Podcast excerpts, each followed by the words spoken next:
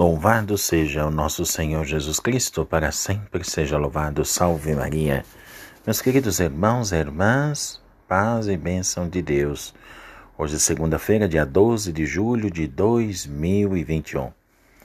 E nesse dia 12 vamos à bela cidade de Florença, na Itália, para invocar a figura ímpar de São João Gualberto. Foi abade e fundador da Ordem dos Valombrosianos. Os padres valombrosianos trabalham generosamente em nossa terra. O que distinguiu esse santo foi o heróico perdão ao assassino de um parente e depois a busca de um novo tipo de vida religiosa. Compôs um misto da regra dos beneditinos e dos eremitas de Camaldoli. A ele se deve também a comemoração das vigílias pascais, a tardinha do Sábado Santo. Foi um grande homem que viveu numa época muito difícil. Depois aí de Florença passamos de novo ao Monte Athos, na Grécia. Venerado nesse local é São João o Íbero.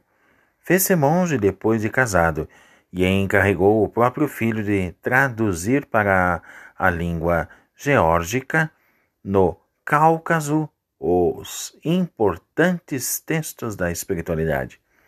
Teve também muita compreensão para com os monges latinos que queriam viver na montanha santa do Atos. Também gostaríamos de lembrar ainda hoje São Leão de Luca, na Itália meridional. Vale lembrar que seu amor aos pobres chegou ao ponto de vender sua montanha em favor dos pobres.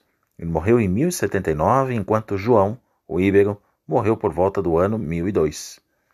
Na Itália, ainda veneramos os santos mártires Nabor e Félix, cujas cabeças se encontraram guardadas em relicários de Milão.